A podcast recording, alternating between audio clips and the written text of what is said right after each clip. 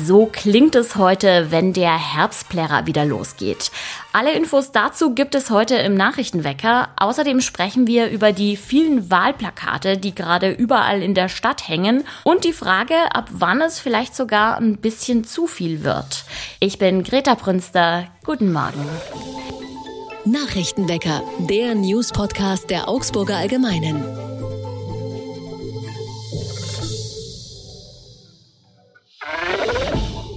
Dass bald Landtagswahl ist, das ist nur schwer zu übersehen. Tausende Wahlplakate prägen derzeit das Stadtbild von Augsburg.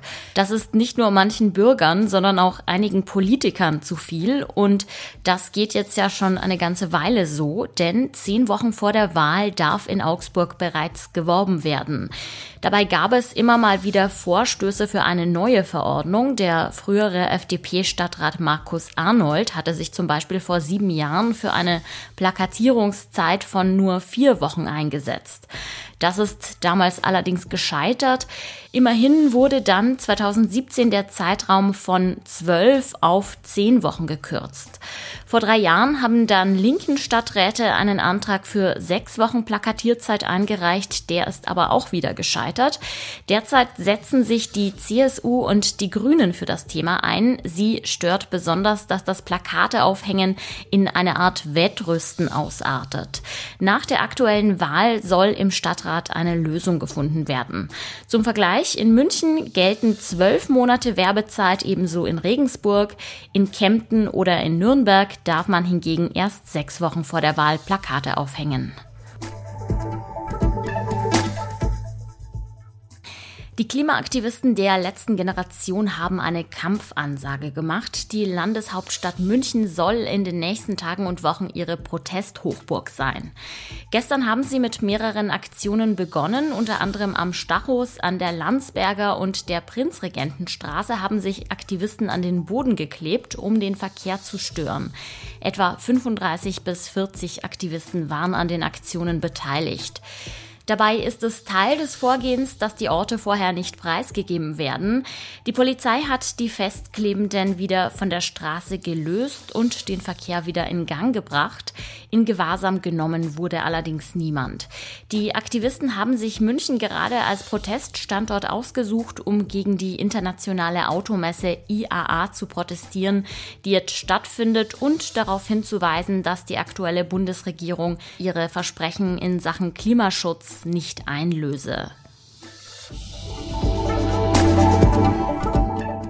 Beim Wetter gibt es heute erstmals eine Veränderung. Es ist zwar wieder heiß, die Temperaturen sollen heute bis auf 31 Grad ansteigen, aber gleichzeitig zeigen sich gegen Nachmittag hin auch einige Wolken am Himmel. Außerdem weht ein starker Wind. Man merkt, es kühlt leicht ab. Die Tiefstwerte liegen nämlich bei 18 Grad. Die Stimmung war gut, das Wetter war toll und der FC Augsburg hat sich auch wacker geschlagen gegen Mönchengladbach. Ein perfekter Tag, der allerdings von einem versehentlichen Schuss aus der Waffe eines Polizisten getrübt wurde. Zum Glück wurde niemand getroffen, doch der Vorfall am Samstag hätte so nicht passieren dürfen. Mein Kollege Max Kramer hat recherchiert und kennt die Hintergründe, die zum Teil wirklich aufhorchen lassen. Hallo Max. Hi Greta. Kannst du vielleicht noch mal kurz die Umstände schildern? Also wo und wann kam es denn jetzt genau zu diesem Schuss? Los ging es mit einem Tweet von einer Fanorganisation von Borussia Mönchengladbach. Das ist die Mannschaft, die am Samstag äh, in Augsburg auch gespielt hat. Äh, darin wurde geschildert, dass eben ein Schuss einen Fanbus getroffen habe, also ein Schuss aus einer Dienstwaffe eines Polizisten.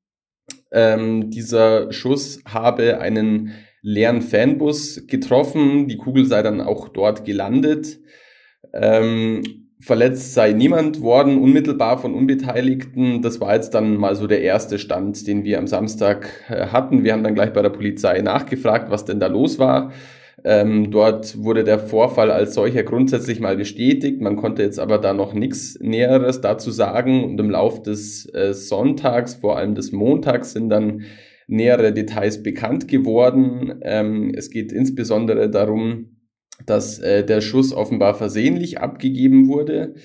äh, etwa um 17.30 Uhr direkt am Stadion in einem abgegrenzten Bereich. Ähm, das ist an sich jetzt keine, kein außergewöhnlicher Vorgang, dass sich dort Polizisten aufhalten. Das gehört zu einem Spiel ganz normal dazu.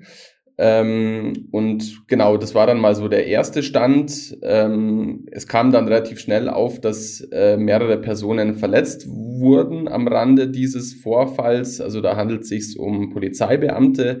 Drei hatten, beziehungsweise vier waren es jetzt insgesamt, äh, ein Knalltrauma.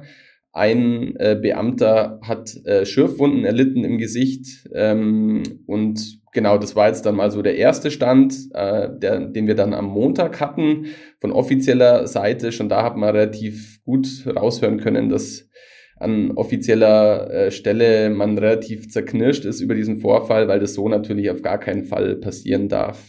Und was weiß man über den Polizisten, der dafür verantwortlich ist? Also es handelt sich um einen 27-jährigen Beamten, der ist seit knapp vier Jahren beim Unterstützungskommando der Bereitschaftspolizei. Das Unterstützungskommando oder kurz USK äh, kommt immer dann zum Einsatz, wenn es brenzlig wird. Also wenn man von einem erhöhten Gefahrenpotenzial ausgeht, das ist zum Beispiel bei Demonstrationen äh, größeren der Fall, aber eben auch bei Fußballspielen Insofern ist es per se keine Außergewöhnlichkeit, dass äh, dieses Unterstützungskommando dort im Einsatz war bei dem Spiel. Es ist aber relativ wichtig, insofern auch, äh, als dieses USK sehr geübt ist im Umgang mit Waffen. Also die haben deutlich häufiger Schussübungen, auch als jetzt zum Beispiel normale Streifenbeamte. Die kennen sich also sehr gut mit dieser Waffe, mit der sie da zu tun haben, aus. Umso weniger äh, sollte es natürlich dann zu einem solchen Vorfall kommen. Umso mehr deutet darauf hin, dass da ein Fehler äh, passiert ist im Umgang mit der Waffe.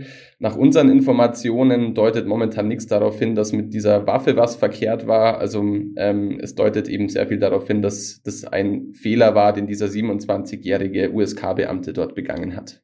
Kann man denn sagen, was da vorgefallen ist? Also wie kam es zu dem Schuss? Äh, am Donnerstag äh, hat es jetzt auch größere, ausführlichere Informationen von Seiten der Bereitschaftspolizei gegeben zu diesem Vorfall.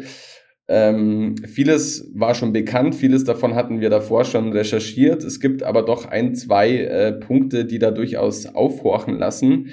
Ähm, in dieser Mitteilung von Donnerstag ist die Rede davon, dass unmittelbar vor diesem Schuss die Beamten vom USK mit Wasser herumgespielt oder herumgespritzt haben sollen. Also der Wortlaut ist, äh, dass sie sich aufgrund der hohen Außentemperaturen gegenseitig mit Wasser bespritzt hätten. Zitat weiter dann dieser Mitteilung, warum der Schütze dann zur Waffe gegriffen hat, also nachdem sie sich da offenbar bespritzt hatten mit Wasser, ähm, und es dann zur Schussabgabe gekommen sei, sei noch Gegenstand der Ermittlungen. Also, dass die Polizei diesen Aspekt ausdrücklich so betont, das ist schon äh, außergewöhnlich.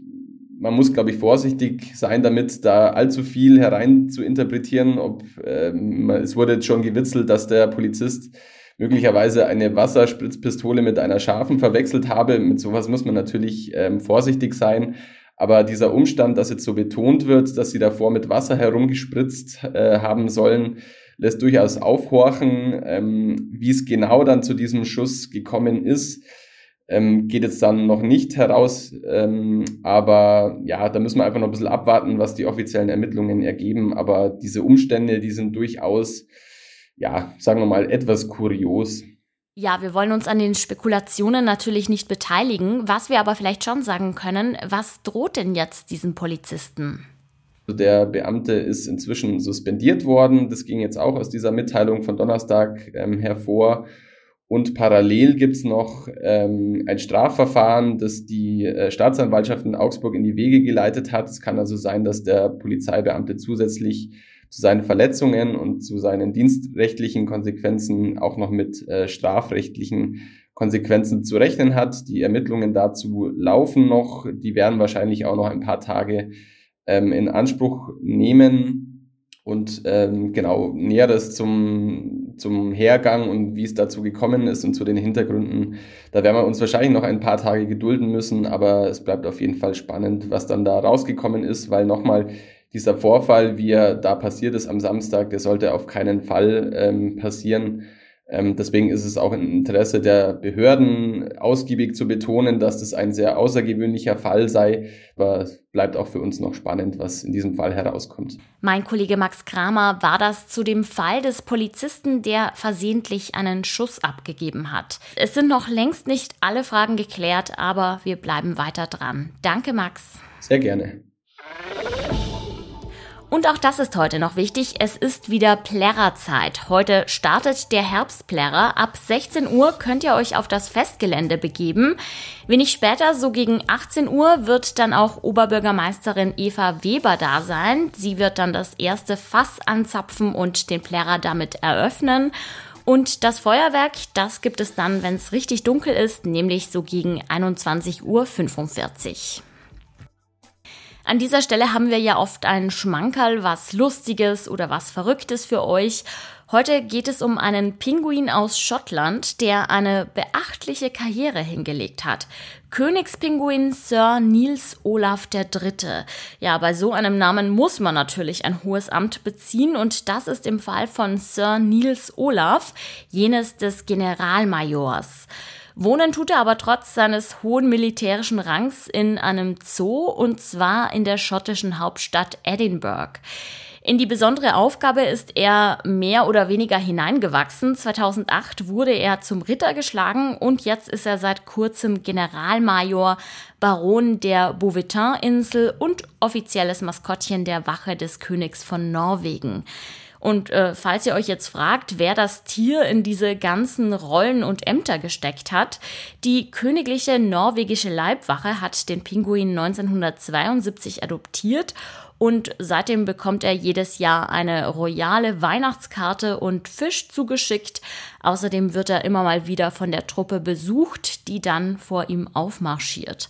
Ein Bild davon gibt's auch online, das ist ziemlich süß. Schaut euch das gerne mal an. Den Link, den packe ich euch natürlich wie immer in die Show Notes. Mit diesem tierischen Rausschmeißer entlasse ich euch jetzt aber auch wirklich ins Wochenende. Genießt die freie Zeit und am Montag ist dann meine Kollegin Lisa Pausch wieder für euch am Start. Mein Name ist Greta Prünster und ich sag danke fürs Zuhören und ciao, macht es gut. Nachrichtenwecker ist ein Podcast der Augsburger Allgemeinen. Alles, was in Augsburg wichtig ist, findet ihr auch in den Show Notes und auf augsburger-allgemeine.de.